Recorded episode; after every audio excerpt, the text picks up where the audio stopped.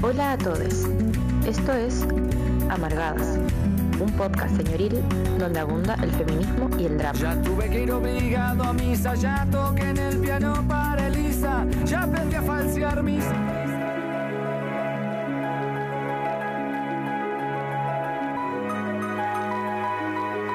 Hola, hola, buenas noches, les damos la bienvenida, les doy en realidad la bienvenida a un nuevo martes de Amargadas, con M de Amargadas, como todos los martes aquí por la Holística Radio de nuestra casa radial, queridísima, favorita, porque es la única que tenemos además. Eh, les, doy la bienvenida a las personas que nos están escuchando, que nos están viendo por YouTube, eh, besitos también al futuro, a las personas que nos van a escuchar por Spotify. Hoy les cuento que en este día frío y acá muertísima de frío, eh, voy a estar solita, así que aprovecho de mandarle un cariñísimo saludo a la Elizabeth Monti, que hoy día tuvo ahí sus cositas, porque la vida a veces nos pasa, tenemos que hacer cosas emergentes, tenemos que correr y lamentablemente no nos va a poder acompañar, así que les voy a estar acompañando yo en este programa.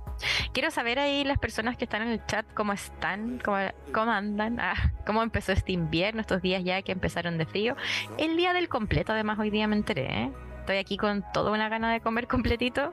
Le voy a pedir a la Monty para otro día. Yo creo que nos vamos a juntar otro día, así que me tenga completitos. Le dejo el dato aquí. Eh, hoy día vamos a hablar de un tema que a mí la verdad me sorprendió un montón todo lo que no sabía.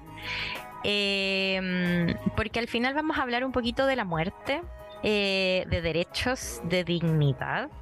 Y el tema que engloba todo esto, todos estos conceptos es la eutanasia.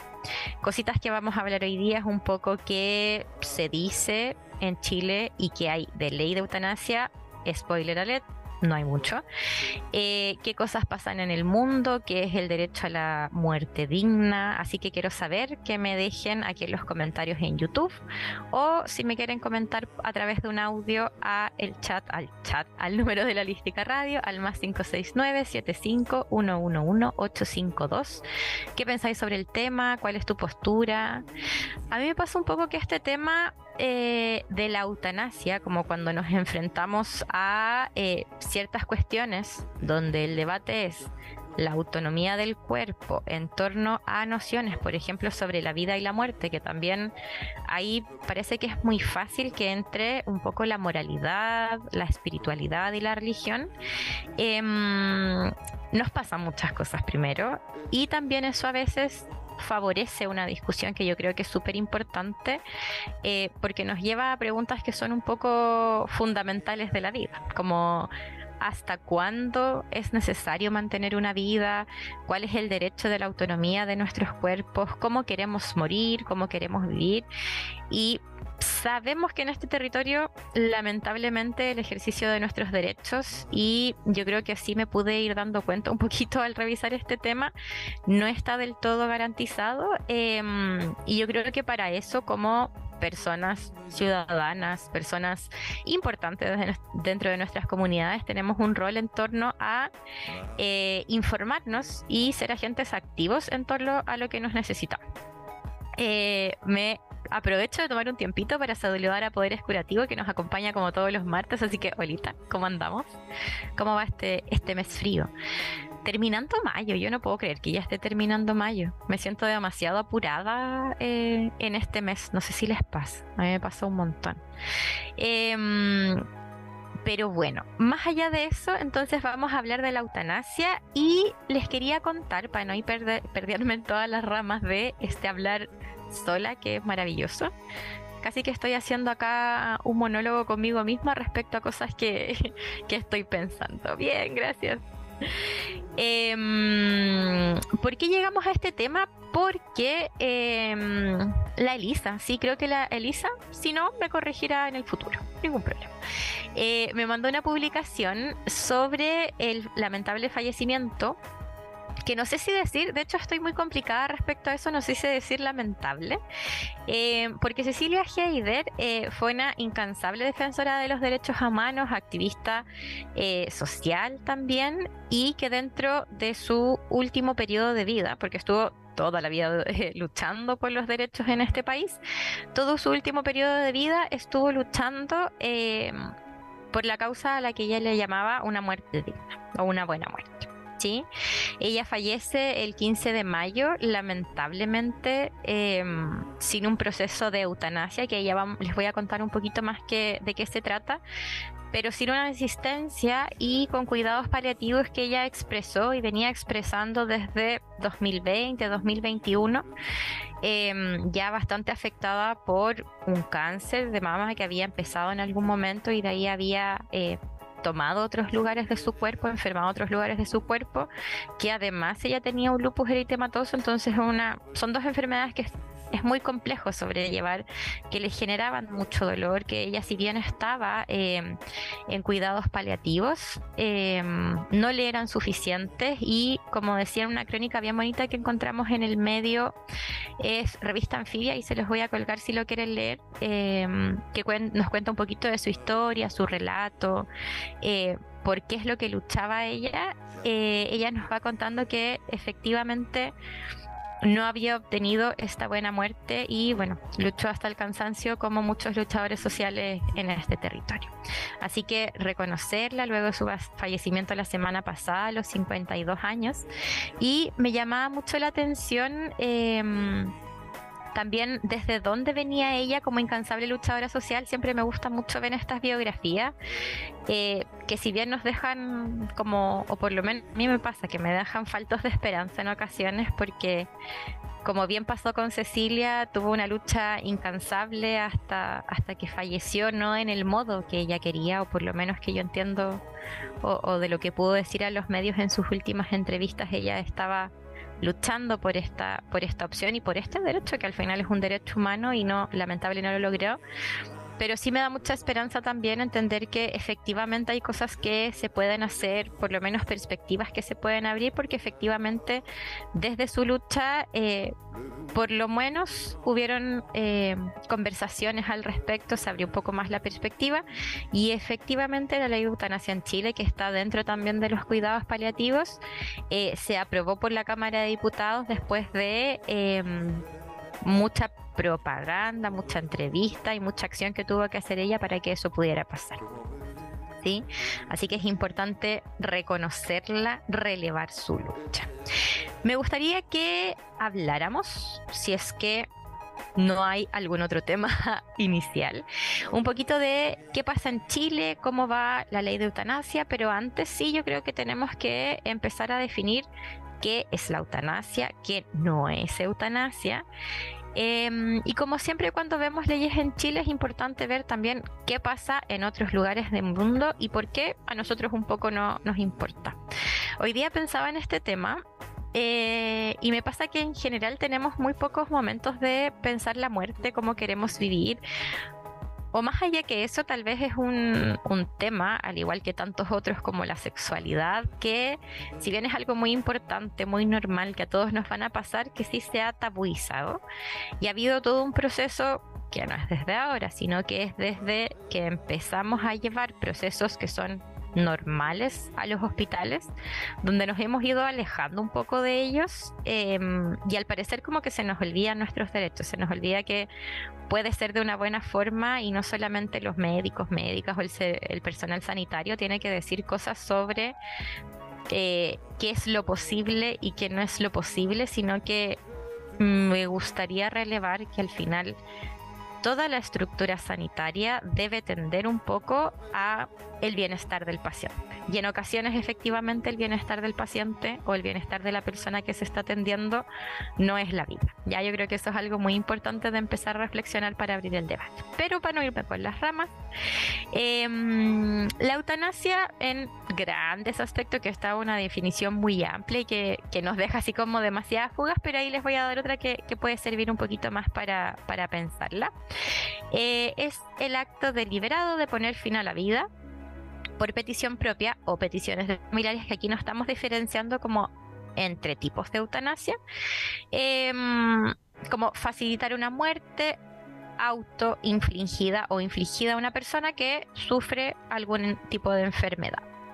Acá eh, sí tenemos que empezar a aumentar un poquito esta definición, porque si la dejamos solo así, en realidad podría cualquier suicidio, que sea a lo mejor por algún sufrimiento subjetivo, ser eutanasia y la verdad eh, es que a menos que sea tal vez una patología grave de salud mental y tenga ciertas características, no se le puede llamar eutanasia. ¿sí? Ahí hay otra definición que es el suicidio asistido, pero que también entra como dentro del marco, sino que bien es una diferencia muy pequeña. ¿Ya? Entonces, para hacer eutanasia, además de esto de autoinfligirse, pedirlo, o sea, como necesitarlo y la persona poder decirlo, debe ser en personas con enfermedades graves e incurables y sin perspectiva de cura, que esa es una frase importante Em, porque esto genera mucho debate. De hecho, la ley en Chile, uno de los debates que tuvo dentro de la Cámara de Diputados, donde ya fue aprobada y está durmiendo desde abril del 2021, o sea, un montón de tiempo, em, fue esta frase como, ¿qué es una enfermedad sin perspectiva de cura? Sí, que puede ser al final congénita o adquirida, y todavía no se sabe porque todavía no es ley, por si acaso, eh, y que es llevada a cabo por un personal médico o asistido por un personal médico. O también es como la suspensión de las curas habituales que ya se consideran irracionales. O sea, como que ya no se puede seguir con esa vida porque, y eso dice la definición eh, que viene desde la bioética, ya la vida, esta vida no es digna de ser vivida. Ya, yo creo que ese es como uno de los puntos y ahí yo me empiezo a preguntar muchas cosas más, como em, en este estado de derecho o de pocos derechos, como hasta dónde es digno de ser vivido, por ejemplo, si bien hay cuidados paliativos, tampoco tenemos una buena ley respecto a los cuidados paliativos. ¿sí? O sea, desde ahí abre muchas preguntas. Em, pero como estamos respecto a definiciones, aquí hay que ser varias diferencias. Primero, eh, saber lo que es eutanasia y suicidio asistido. La eutanasia es cuando la persona eh, que es personal sanitario va a entregarle el fármaco o el método donde la persona puede quitarse la vida, pero el personal sanitario es quien lo administra. Eh, esta diferencia es como algo respecto a la acción. El suicidio asistido, por otro lado, que a veces puede ser legal o no legal, de hecho estaba leyendo el caso en el 2014, si mal no recuerdo, acá me podrán corregir si es que no, em, de un médico, ya que él estaba involucrado en la bioética, y eh, lo que pasó es que pidió a la Corte de Apelaciones un recurso de amparo para poder eh, tener una eutanasia o un suicidio asistido por lo menos, pero que fuera legalizado eh, y fuera dentro de un recinto médico. Por supuesto que como la legislatura en Chile no tiene nada sobre eutanasia, no se lo permitieron y lo que esta persona decidió fue em, dejar de comer por muchos días en su casa con apoyo de la familia. ¿Sí? Por supuesto que eso no es punible como un delito porque ahí todas las personas están de acuerdo y la verdad sería como antiético que o personal sanitario o personal de policía fuera como a evitar eso. Pero finalmente en temas estrictos, hoy en Chile eso está fuera de la ley ya que yo entiendo que pasa un montón eh, y la verdad si vamos a revisar no estadísticas, sino que casos en puntuales es algo que ocurre bastante con eh, personas en enfermedad terminal, ¿ya? Porque ahí en general se les pasa... Mm, morfina, que es uno de los principales opioides o medicamentos que puede ayudar a disminuir el dolor. Eh, y hay varias personas que optan por eso, pero también las consecuencias legales que podrían tener esas personas si es que alguien no está de acuerdo con el proceso o hay una fiscalización, eh, pueden ser súper graves para la familia. Entonces, eh, está la eutanasia, que es cuando el médico hace algo, el suicidio asistido cuando la misma persona se administra el fármaco. Pero hay otra diferencia más importante eh, que yo creo que ya de cara a una próxima ley o nosotros como personas que tenemos que estar, o por lo menos yo siento ese mismo rol, investigando y sabiendo sobre las leyes que nos competen respecto a los derechos, hay dos tipos de eutanasia. Por un lado está la eutanasia activa, Em, o también aquí entra dentro del suicidio asistido, que es cuando la persona hace algún procedimiento que puede ser con algún fármaco, puede ser con algo activo, pero que va a acelerar el tiempo como pronosticado de esa muerte. ¿Sí? Eh, pero es algo como que se da desde afuera y que tiene además el sentido de producir la muerte, como en activo. ¿sí? Y la pasiva es todas estas cosas que yo creo que en Chile se sucede mucho más y de hecho se implementa mucho desde eh, las comisiones de ética, como que se revisan estos casos, que son las decisiones de no reanimar y eh, la decisión de no escalar que eso se usa mucho en todo el mundo como en un área que es la medicina internista, que finalmente son personas que efectivamente están graves, estas personas que una vez ven las películas que quedan como conectadas y esta decisión así como ya desconectamos o no desconectamos. Eh, en Chile, en teoría no sería legal, pero sí podría ser legal el no intubar, por ejemplo, o no seguir utilizando más cosas para mantener viva a esa persona que seguramente ya está inconsciente o que no tiene poder de recuperarse o que ya en realidad no va a poder recuperar una autonomía o una vida, eh, por lo menos como decía la definición digna de ser vivida. ¿sí? La decisión de, no reanimar, eh, igual la voy a explicar porque no sé si todos todas las personas están como tan familiarizadas con estos temas, pero es básicamente si una persona llega a tener un paro cardíaco, no reanimamos, o sea, no hacemos como RCP ni muchas otras cosas que se hacen que por supuesto todo eso está protocolizado. Y que de hecho pasa a veces, em, porque dentro de la bioética la reanimación, o por lo menos lo que yo entiendo, está validada. ¿Y por qué validada así? Sino porque después de este tiempo, que son dos minutos, las personas podrían tener, o lo más probable en realidad es que tengan alguna secuela a largo plazo. ¿Ya? O sea, una secuela por falta de oxigenación a su cerebro o por el daño que se le produce a ese cuerpo y en realidad a veces pasa que se hacen reanimaciones que va mucho más allá. Em, y ahí se cuestiona también, y yo creo que tenemos que cuestionarnos en algún momento hasta cuándo necesitamos este soporte médico. Ya hay un concepto dentro de, la bioética eh, que es el encarnizamiento médico, que es finalmente como vamos a curar a esta persona todo lo que da o vamos a hacer todo, a utilizar todos nuestros esfuerzos de terapia para que esta persona siga viva, sin ni siquiera pensar cuál va a ser el estado después de esa persona, cómo va a volver a su familia, cómo va a volver a su núcleo social, cómo va a volver a su comunidad y cómo también qué consecuencias respecto a sus vivencias subjetivas va a tener esa persona. ¿Sí?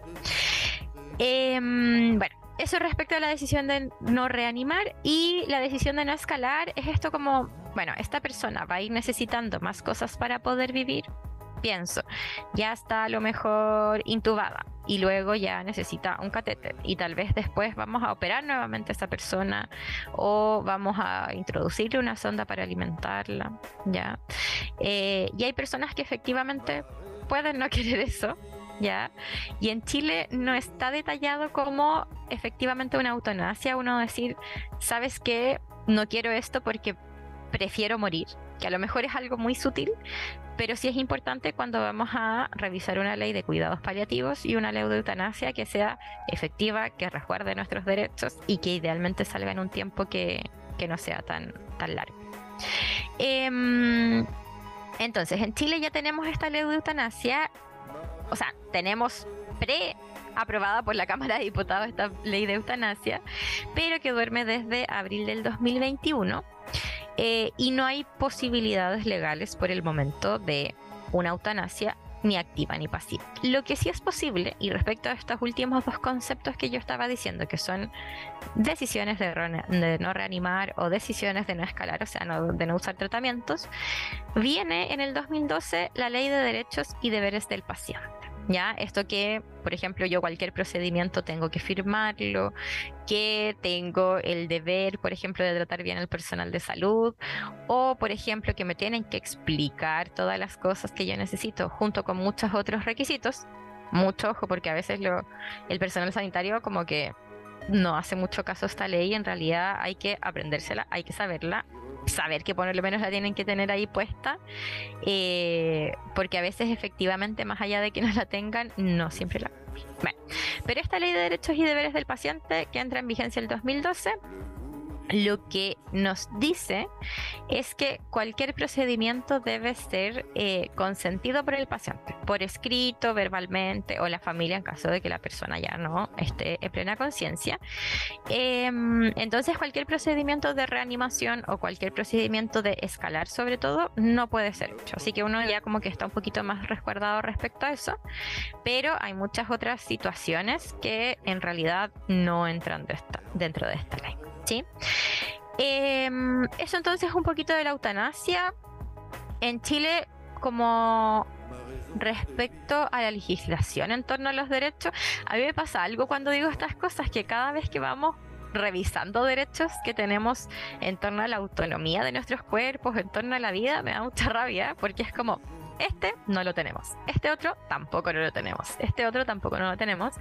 Eh, y yo creo que frente, y aquí me va a pegar el rollo, me va a tomar el, el minuto para pegarme el rollo, si es importante frente a procesos como los que vamos a enfrentar o lo que estamos enfrentando, como esta constitución, luego de la constitución del año pasado, que efectivamente tenía cuestiones por ejemplo, en torno a los cuidados paliativos, a la muerte digna, ya, y perdón que vuelva, volvamos también tan constantemente a ese tema, eh, como al proyecto constituyente del año pasado, que sí había por lo menos em, una cierta cantidad de derechos mínimos individuales y derechos sociales eh, que podrían haber sido puestos en marcha o podrían haber sido más que puestos en marcha garantizados. Eh, ver cómo está ese texto constituyente ahora, ver que también lo que nos produce, como hacer estas revisiones de qué podríamos haber tenido y qué no tenemos, y más que nada darnos cuenta de que efectivamente el ejercicio de nuestros derechos en este territorio está es muy frágil, como que tenemos mucho que hacer. A mí me produce un poco de incomodidad por otro momento es rabia, rabia que lo quema todo. Em, pero yo creo que una decisión importante, y no es porque esta decisión la tengan que tomar todos y todas, y no quiero pecar aquí de hippie, ya porque no me gusta ser hippie, yo creo que sí tenemos que utilizar a lo mejor esa energía em, como para ir revisando, pues qué cosas son las que necesitamos. Yo no confío, y esto me lo tomo muy a lo personal, no es, no es un aviso de amargadas en el proceso constituyente que estamos llevando, me parece que, y ya lo hemos hablado en varios programas hacia atrás, Em, me parece que efectivamente es la institucionalización, eh, el robo de la clase política de un fervor o una energía que hubo en algún punto en específico de esta sociedad, eh, pero que en realidad no va para ningún lado y efectivamente a mí mucha más reticencia, mucho más miedo, mucho más lejanía, considerando primero qué personas son las que van a redactar. Eh, y segundo, que efectivamente en Chile tenemos un modelo neoliberal capitalista tardío eh, que no va a avanzar en ningún momento hacia eh, o tal vez en cosas mínimas, va a avanzar hacia poder ejercer más derechos sociales, pero yo también me pregunto como en qué contexto, qué va a significar vamos a querer, no sé, tal vez que se apruebe tan rápidamente una ley de eutanasia, que esa sea como una banderita en cuanto los territorios donde vivimos no están siendo protegidos, donde las personas, por, por ejemplo, vivir en zonas de sacrificio, están presentando índices de patologías como el cáncer, que se ha dicho de paso, es una de las principales causas de donde las personas se acogen a la eutanasia en otros países que son eh, socialdemocracias europeas en general y Colombia. Em, pero claro, yo me, pregunto como, ¿con qué derechos avanzamos? ¿Cómo avanzar? Pero en ningún caso les quiero plantear una desesperanza. Yo creo que sí es importante ver cómo pasito a pasito empezar a informarnos. Así que volveré al tema luego de ese descargo. No sé si comparten esta rabia. Ahí me lo dicen en los comentarios o después en el Spotify o al DM.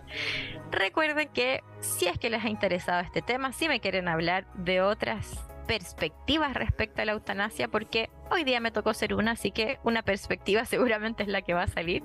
Me puede mandar audios también al más 569 75 852 Y me voy a tomar esta, no le voy a decir pausa comercial, este pequeño alto al tema para recordarles y hacer mención de nuestra queridísima casa radial en holística radio.cl. Recuerden que esta radio es una radio que no tiene financiamiento estatal, es una radio que tiene autonomía, libertad de edición y eso como medio no siempre es muy, muy fácil de conseguirlo de lograrlo. Em, ¿Y por qué yo creo que es importante? Porque podemos hacer acá todas estas reflexiones, ya, sin ninguna propaganda, sin nada que nos esté coartando. Pero también hay que decir que si no queremos nada de eso, es importante que ustedes, personas que escuchan holística, comunidad queridísima, nos puedan apoyar y nos pueden apoyar desde diferentes modos. Si quieres y tienes la platita, holística radio, o sea, patreon.com slash holística radio. Me avisas, Martín, si me estoy equivocando, creo que no.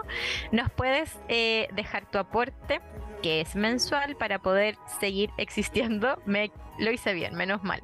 Para poder seguir existiendo. Y si por ese motivo estás complicado de plata, comparte los programas con tus amigos, con tus amigas, con tus amigues, comparte la radio, danos a conocer eh, avísale a tus amigos platudos que por favor nos paguen el Patreon para poder seguir existiendo y eh, que llegue este contenido si es que está interesando, que yo creo que es bastante interesante. ¿eh? Ya yo no sé en qué otras plataformas podemos encontrar contenido tan variado, de diferentes enfoques, diferentes perspectivas, pero yo creo que así, con un hilo conductor que también tiene que ver con los derechos, la igualdad de género y algunas otras cuestiones que yo creo que nos parecen fundamentales.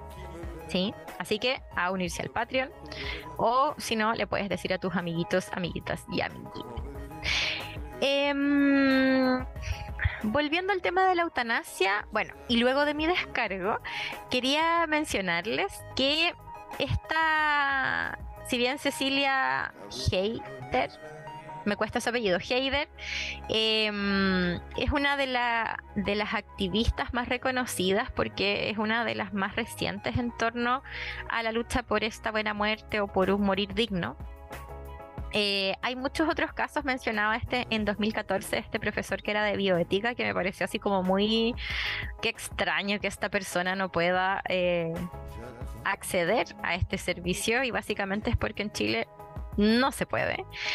Eh, también quería recordar a una chica que es Valentina Maureira, que yo recuerdo esto, me acuerdo que igual estaba, estaba todavía muy joven. Em, y esta fue una chica que tenía en ese entonces 14 años, no sé si la recuerdan, ahí me dicen si se acuerdan de ella.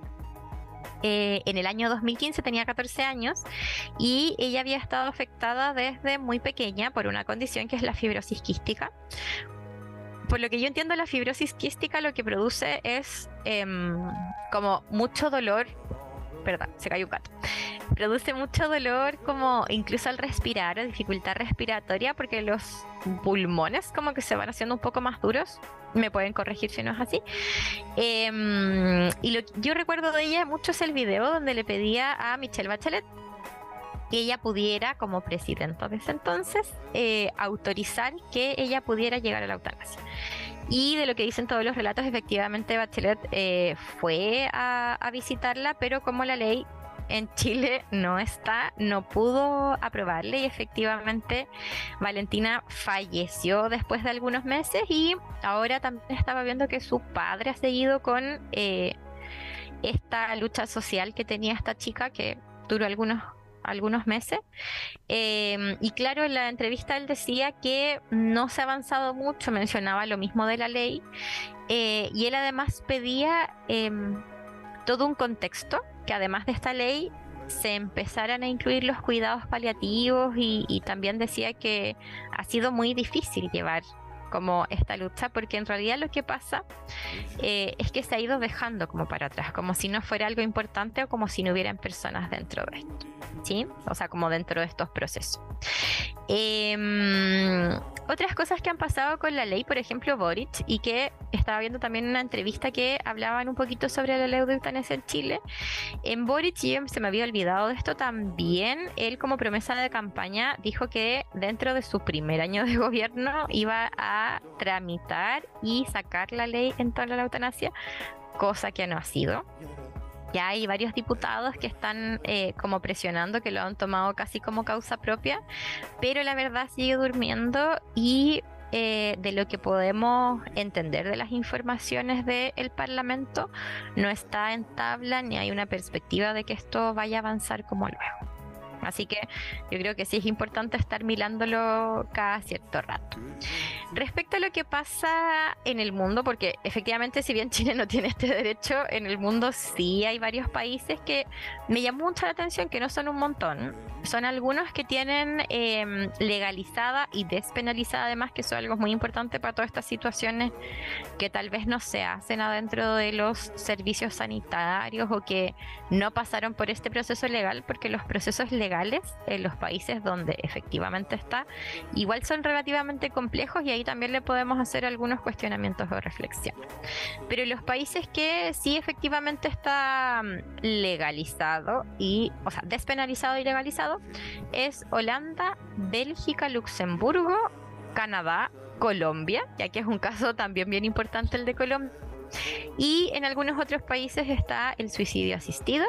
Eh, que ahí está en Suiza, y eso pasa además en Holanda, que están ambos eh, aceptados, Luxemburgo y algunos estados de Estados Unidos, porque ya sabemos que Estados Unidos ahí, cada estado funciona como quiere.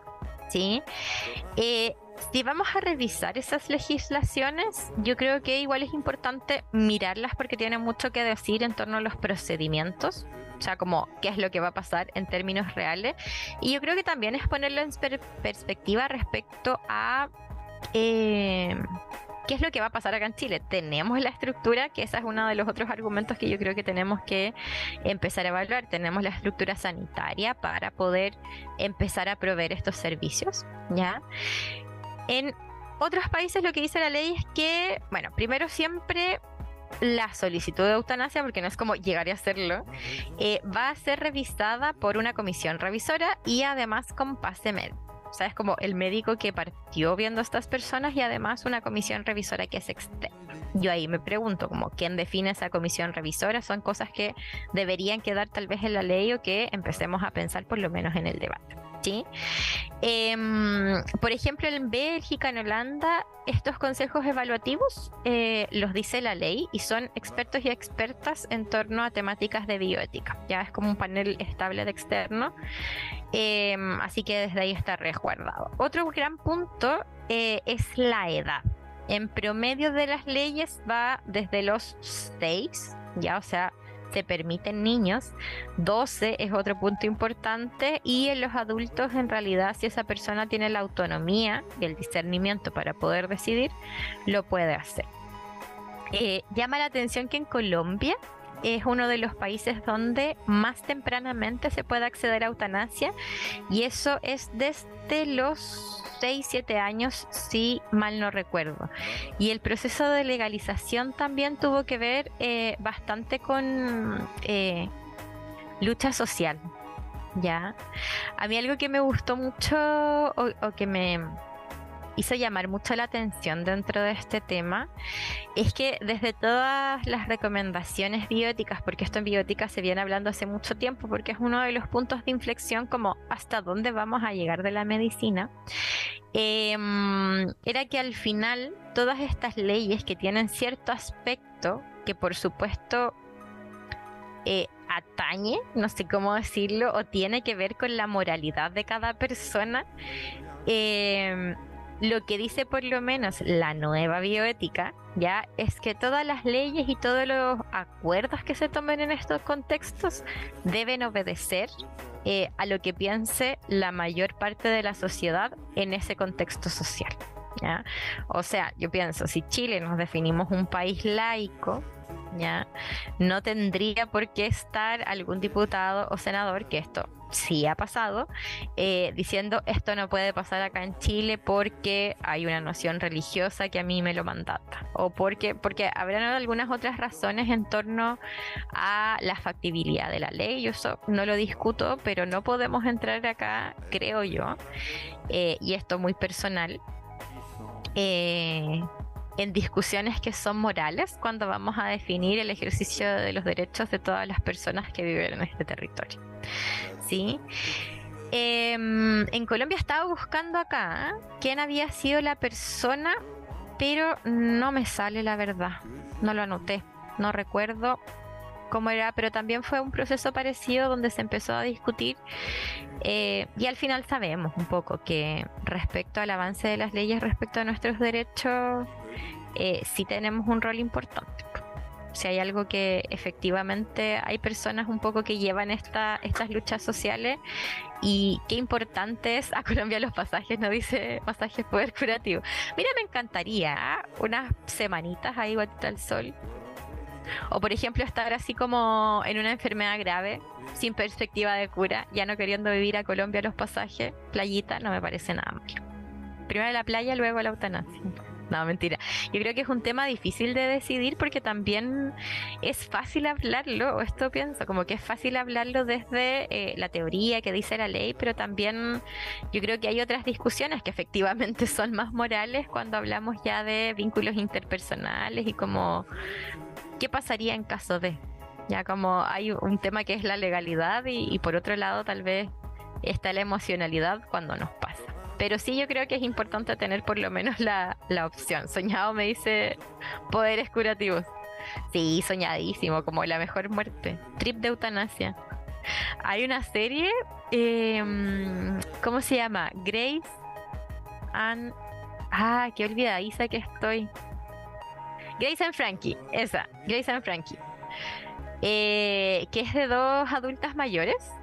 No, no voy a spoilear nada para que vean la escena que es sobre dos adultas mayores y es una serie muy... Es buena, a mí me gusta, porque habla un poquito como sobre la adultez mayor y yo siento que es una etapa de la vida que está muy poco valorizada, primero por supuesto, como que con los adultos y adultas mayores, eh, o sea, existe el adultismo y es evidente que esta sociedad no los pone en un lugar relevante más allá más allá de todo lo que puedan ser, o sea, son personas que tienen una experiencia muy vasta, aprendizajes y cómo, cómo no vamos a aprender de ellos y ellas. No todos, no quiero como acá angelizar a los abuelitos, eh, en ningún caso es esa perspectiva, pero como personas efectivamente que más allá de experiencias o no, a mí me gusta mucho en torno a la experiencia, pero más allá de la experiencia o no, sí deben tener sus derechos y por supuesto el derecho a la buena muerte va dentro de ellos como a una vida digna, no precariedad, considerando también con el sistema previsional que tenemos. Si aquí todo se conecta, me siento como esta persona del meme conectando puntos. Pero claro, yo creo que una falta de ejercicio de derecho o un contexto de falta de ejercicio de derecho, me pasa que me salta a uno y después a otro y al final no es en ningún caso por ser conspirativa, como siempre decimos, porque la realidad ya es bastante mala, pero eh, un poquito darnos cuenta que todo esto igual está conectado y me pasa y creo que nos pasa que es como chuta, vivimos en este territorio que vamos a tener que luchar incansablemente eh, por la búsqueda de estos derechos. Muy repetitiva yo respecto a la misma idea, pero es que ¿sabéis lo que me da rabia? Ah, esto es. Ya. Volviendo entonces al tema de la eutanasia, eh, estaba hablando de qué cosas se hacen ya, o sea, em, esto de las edades en Colombia, que fue a través de luchadores sociales. ¿Y em, qué ha pasado en esos países? Ah, quería mencionar también que en Holanda es desde los dos, o sea, Colombia 6, Holanda 12, Bélgica dice eh, menor emancipado o con discernimiento, y después ya Estados Unidos, Luxemburgo, generalmente es desde los 18, ¿sí? Cuando hay eutanasia, yo creo que esto es un poquito paralelo a hablar como el tema del aborto. ¿Por qué es importante legalizar el aborto? En general, las muertes no superan un 4% en el total. En la mayoría de las legislaciones sí ha tenido no solo la legalización de la eutanasia, sino que la integralidad en torno a los cuidados paliativos y entender la muerte como un proceso que debe ser digno, ha mejorado los cuidados de personas en situaciones de enfermedad terminal. Y la verdad es que las personas que se atienden a la eutanasia no es un gran número de personas, alrededor del 4%. Y si vamos a ver los números en específico, así como ya cuántas personas significan ese 4%, la verdad son como miles, Em, generalmente son personas que han vivido, o sea, no han vivido, están viviendo procesos de cáncer terminal y la mayoría de ellos es sobre 65 años. Y lo otro que me llama la atención, que también es como un nuevo, ¿sabéis que me da rabia acá? Eh, es que los procedimientos en todos los países, y lo denotan un montón, eh, está a cargo del Estado. O sea, las personas no tienen que pagar nada, que yo creo que eso es como obvio. Pero en Chile, déjenme contarles, y aquí les voy a contar un poquito sobre qué cosas o qué problemas diría yo también que tiene la ley en caso de que se llegase a aprobar algún momento importante va a estar atentos y atentas em, no define quién va a ser la persona que puede pagar a mí no me sorprendería tampoco que en este país nos obligaran a pagar nuestra propia eutanasia, como que ya no estoy no me sorprendería nada. Es como Mira, no me sorprende, pero aún así me decepciona. ¿sí? En Chile entonces, lo que dice el proyecto de ley es, define un poquito la eutanasia, eh, define en mejores términos la eutanasia pasiva, que se puede hacer desde los 18. Ahora, grandes temáticas que no hemos conversado, o por lo menos que no están dentro de la ley, es eh, que, por ejemplo, está estaría, si es que se acepta este proyecto, solo abordado para las patologías que sean físicas. La ley al principio, que de hecho esto se empezó a tramitar desde el 2018, em, decía patologías eh, respecto a la salud mental o psíquicas que eran graves, también con comisión de expertos y todo lo demás, pero para pasar a la Cámara de Diputados el borrador se tuvo que sacar esa parte. Eh, lo otro que no dice la ley en Chile es, por ejemplo, qué personal sanitario se haría cargo. Yo me pregunto ahí también, con la sobrecarga que efectivamente tiene el sistema público de salud, ¿cómo lo vamos a hacer? ¿Cómo va a ser a lo mejor los cuidados paliativos? Y aquí eh, una posibilidad de fuga de recurso público a privado. ¿Va a ser la eutanasia también esto? ¿Va a favorecer o entorpecer el sistema de salud? Como que son cosas que si vamos a la base también tienen que ver con un texto fundamental como constituyente y un poco nos dejan en cuenta em, que hacer ciertas cosas en este país es un poco difícil. No quiero irme en esta nota, no quiero deprimirles, pero sí es importante relevar. Y, ah, bueno, como les decía, tampoco se habla de recursos. Eso, decir para cerrar el tema de la ley, porque yo creo que ya me he dado millones de vueltas en torno a eso, durmiendo desde abril del 2021, así que yo creo que ahí el rol es estar atento, atenta, eh, atente a lo que está pasando respecto a este proceso de ley, pero en el Senado, la verdad, por todo lo que se ve en torno em, a la visión de, de este trámite legislativo, no va a pasar luego ya como que un senador que decía así como, bueno, el Ejecutivo nos tendrá que decir cuando nosotros vamos a, a revisar esto, pero por el momento nada. ¿Sí? Yo creo que una de las últimas preguntas, eh, y no sé si ya tiene tanto sentido hacerla, eh, es que al final como, ¿qué es la eutanasia? ¿Es un derecho? ¿No es un derecho? ¿Es un privilegio? ¿Es una opción que tenemos? Está difícil la cosa. Sí, Marte, los voy a dejar ahí para abajo, eh, pero esperemos y yo creo que estas son sí herramientas de que las cosas se pueden hacer bien.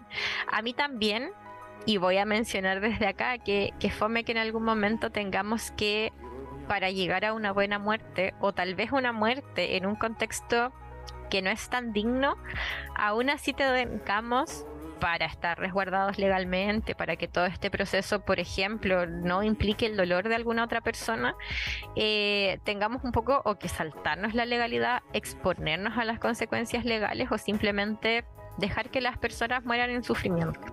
Porque recordar que la eutanasia, eh, y aquí yo creo que Cecilia Haider en todas las entrevistas que dio, ella dijo efectivamente, yo Eh, entiendo que se hicieron todos los esfuerzos, estoy recibiendo tratamiento, ella ya estaba en cuidados paliativos con morfina, eh, pero efectivamente a un 10% de las personas que están que necesitan estos cuidados la morfina no les funciona. Y yo me pregunto también, ¿es válido no querer vivir? A lo mejor si tengo que estar para ello todo el tiempo eh, en esta droga o tal vez voy a estar todo el tiempo que con dolor, por lo menos la respuesta para mí es absolutamente sí. Y creo que es de una vileza em, como dejar a las personas vivir efectivamente si no tienen ni la voluntad de hacerlo. Y también los cuidados paliativos que estas personas estén teniendo no están siendo efectivos. Y efectivamente eh, los organismos internacionales de derechos humanos sí avalan esta postura y de hecho nos dicen que la eutanasia que al final es un poquito morir sin sufrimiento, que se respeten los derechos dentro de todo este proceso de enfermedad de las personas y también tener una muerte que sea digna y a voluntad o con la voluntad de la persona o como no es como quiera la persona, pero cuando lo decide esa persona para respetar su dignidad es parte de los derechos fundamentales y deberían todos los estados garantizar. Se han hecho efectivamente estudios en Chile y la verdad, todo lo que está escrito deja mucho que desear, o sea, todo lo que se puede hacer. ¿sí? Em, me gustó mucho un texto respecto a biótica que nos planteaba ciertas cuestiones fundamentales que creo que yo como personas dentro de un tejido social o como personas que pueden estar revisando leyes, personas informadas inclusive, em, podríamos tener en cuenta frente a ciertas cosas que tenemos que definir en torno a la eutanasia y cómo se va a llevar a cabo porque claro, tampoco sabemos en Chile que tampoco que haya una ley eh, garantiza que esto vaya a ser llevado a cabo de una buena manera, conociendo la estructura básicamente así como de salud que tenemos, o sea, pensando como punto uno en eso. Ahora, si nos ponemos a pensar más profundo, difícil la cosa como nos dice Poderes Curativo. Em, entonces este texto, que si quieren se los puedo colgar ahí, em, avalaba la, la eutanasia desde un modelo, y esto es lo que yo mencionaba al principio, donde siempre la asistencialidad debe estar centrada en el paciente. O sea, al final acá, es dentro de cualquier proceso de salud o enfermedad, independiente que a mí como personal sanitario, debe haber alguna estructura que le dé poder a ese paciente o a esa persona consultante, que a mi paciente no me gusta mucho, pero esa persona consultante. Y esto podemos ver que no siempre sucede, o de hecho sucede yo diría que poco en eh, los procesos cuando uno va a pedir atención sanitaria o cuando está enfermo o enferma, como nos han acostumbrado y hay una normalidad social en torno a que, bueno, el médico como es más y estudió cinco años y esta persona como sabe, yo casi que tengo que confiar en ella. Como que también hay ahí em, estereotipos culturales en torno a lo que debe ser esta relación que no nos permiten también entender que tenemos una autonomía también en esos procesos y puede ser que el médico te diga, bueno, tenemos estos dos o tres tratamientos, eh, pero uno le puede decir, ¿sabes qué? Este me está haciendo mal y yo lo necesito cambiar. O por ejemplo, pasa con estas personas que al final seguimos haciendo tratamientos, seguimos haciendo tratamientos y va a haber una condición que seguramente ya no va a poder esta persona vivir de una buena manera, de una forma digna. O en estos mismos tratamientos de cánceres terminales, donde los cuidados paliativos para muchas personas es darle la responsabilidad a la familia, eh, cuando a lo mejor la persona quiere estar en el hospital o tal vez cuando ni siquiera se le ha preguntado cómo quiere ser ese proceso de muerte, nos urge que tengamos esta discusión y también nos urge que la legalidad vaya de acorde a todas estas discusiones que efectivamente socialmente estamos teniendo. Dentro de esta perspectiva asistencial, también la llevan a un plano que es un poco más grande, que al final toda normalidad nos dice que toda normalidad biótica o todo lo que se considere dentro de la atención de los pacientes como que está bien o que está mal, que no es en específico eso la biótica, pero tiene que ver un poco con eso, tiene que ver con lo que quiera la población. Ya, porque efectivamente tal vez en países que tienen un índice de eh, profesar alguna religión donde tal vez la eutanasia no esté permitida, tal vez esta no es la misma discusión. Pero nos tenemos que contextualizar a qué cosas son importantes también en este territorio. Y a mí también me pasa con esa reflexión que al final las, las personas que están llevando la política institucional al parecer no conocen a las personas de este territorio y no conocen cuáles son como las problemáticas ni realidades. ¿sí? Em, una de las principales em, como cuestionamientos que le hacen a la ley en Chile, bueno, que ya les hemos hecho mucho, es que la ley no define siquiera qué es una práctica eutanásica y qué no. Y acá decir desde ya que efectivamente, si vamos a ver como el quehacer cotidiano que se da dentro de los hospitales, hay muchas prácticas que uno puede decir, mm, esto está como al límite. En ningún caso, y no piensen por favor, no creo que nadie piense así como personas que introducen, no sé, aire o medicamentos o nada de esas cosas.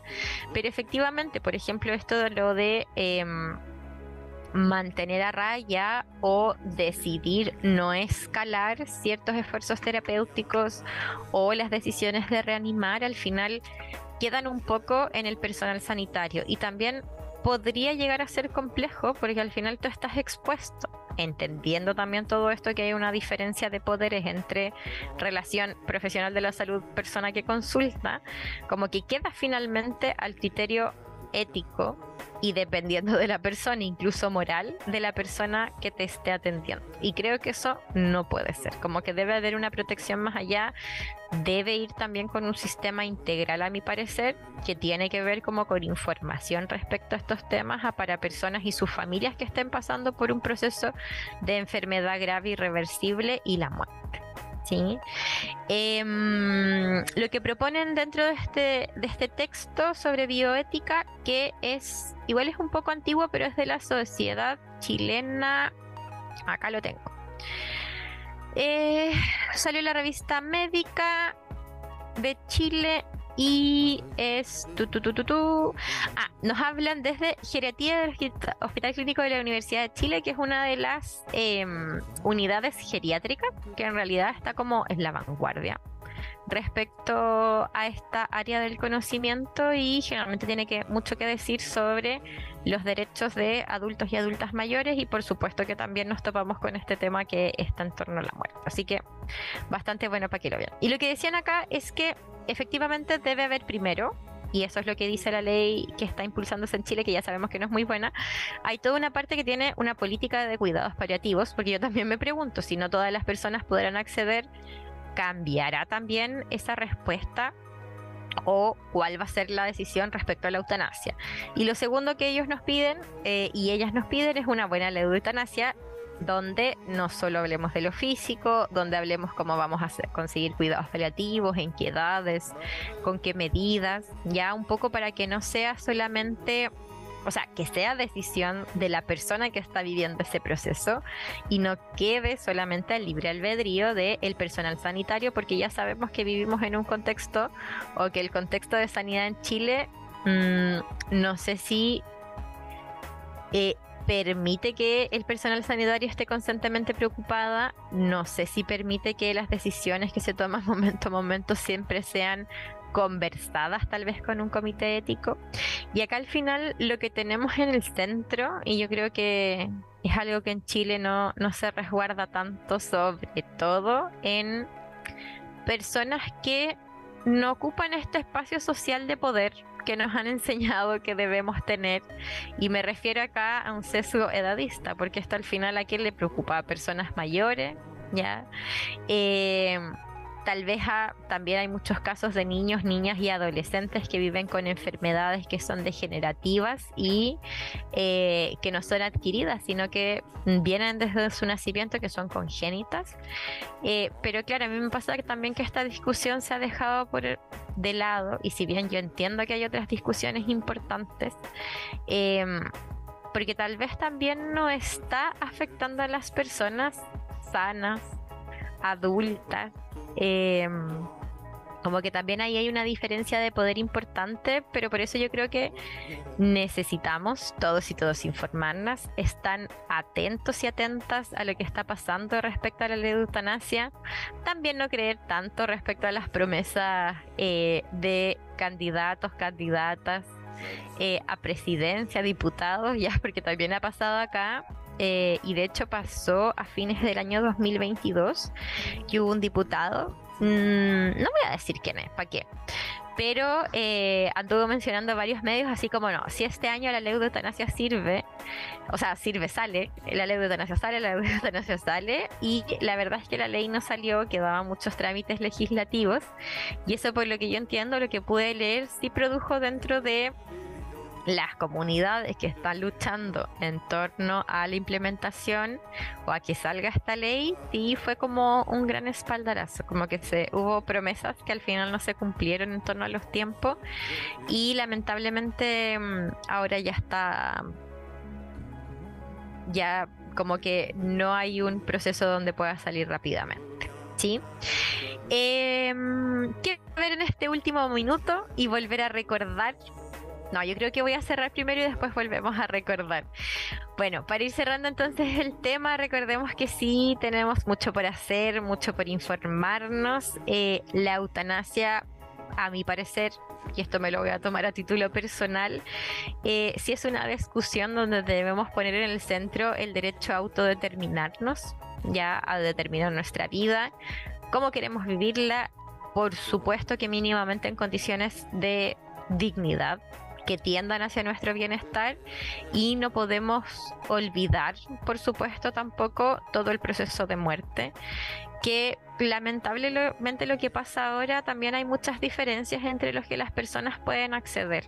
Ya, yo creo que es importante discutir en estos temas que a lo mejor tienen que ver con momentos tan importantes porque la idea es que todos y todas, independiente de la clase, independiente de la edad, independiente de las posibilidades, por ejemplo, o ideología o la eh, religión que profese la familia que tiene uno, no queden al albedrío de esas personas, sino que pueda ser uno o una quien decide cómo quiere vivir este proceso, porque finalmente yo creo que aquí debe primar el bienestar de cada persona y de su comunidad.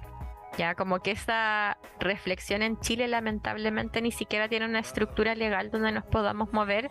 Y yo sé que efectivamente la muerte se vive, se va a seguir viviendo, es un tema que las personas en el cotidiano, no sé si tan cotidiano, pero también se discuten. Em, y yo creo que esta pequeña información nos puede servir como para discutir qué es lo que necesitamos del Estado, em, también a lo mejor reflexionar qué es lo que queremos de nuestra propia muerte. Yo creo que esas son reflexiones que, que, empiezan a salir, cómo vamos a autodeterminarnos en este momento y qué son las cosas que querríamos, por ejemplo, dentro de una enfermedad grave, que querríamos en el momento ya más cercano a, a nuestra muerte porque efectivamente, como les decía antes, es un derecho humano, es fundamental el respeto de la dignidad de todas las personas en cualquier proceso, sea de vida o de muerte, y la voluntad de las personas y por supuesto los últimos momentos eh, no los podemos dejar al final, no podemos dejar a las personas morir en dolor, así que es importante que todos y todas tengamos un rol en torno al visar, visibilizar, por ejemplo, desde eh, saber que Cecilia Heider, después de una incansable lucha como defensora de los derechos humanos, falleció este 15 de mayo, ya. Em, sin efectivamente que se le haya autorizado una eutanasia, pero efectivamente muy digna, como lo menciona toda su familia, eh, incansable en su lucha. Voy a leer eh, por acá lo que dijo. No lo encuentro. La hija decía que al final y reconocía su incansable lucha, em, su dignidad para llevarla también y su dignidad para llevarla a muerte. Así que importante terminar este programa recordándoles, recordándola, haciendo eh, ahí un pequeño honorcito a esta persona que, como todos los activistas eh, en torno a temáticas sociales, yo creo que tan, tan importantes son para sostener esta vida. También decirles ya en este último minuto del programa, muchas gracias por estar acá. Recuerden seguir a la holística en todas sus plataformas. Sin puede apoyarnos en patreon.com slash holística radio. Y besitos al futuro porque me encanta decir besitos al futuro. Espero que les haya gustado el programa. No olviden de compartirlo, háblenos por el DM. Acuérdense que todos los martes en Holística Radio traemos otro programa. Esperemos que ya el próximo martes con la queridísima Elisa Monti o Elizabeth Monti, como le dicen algunas otras personas. Aprovecho de mandarle besitos y saluditos de nuevo. Y muchos besitos y abracitos para las personas que están escuchando y que han participado en el programa. Gracias, gracias. Nos vemos el próximo martes. Que estén muy bien. Chaito.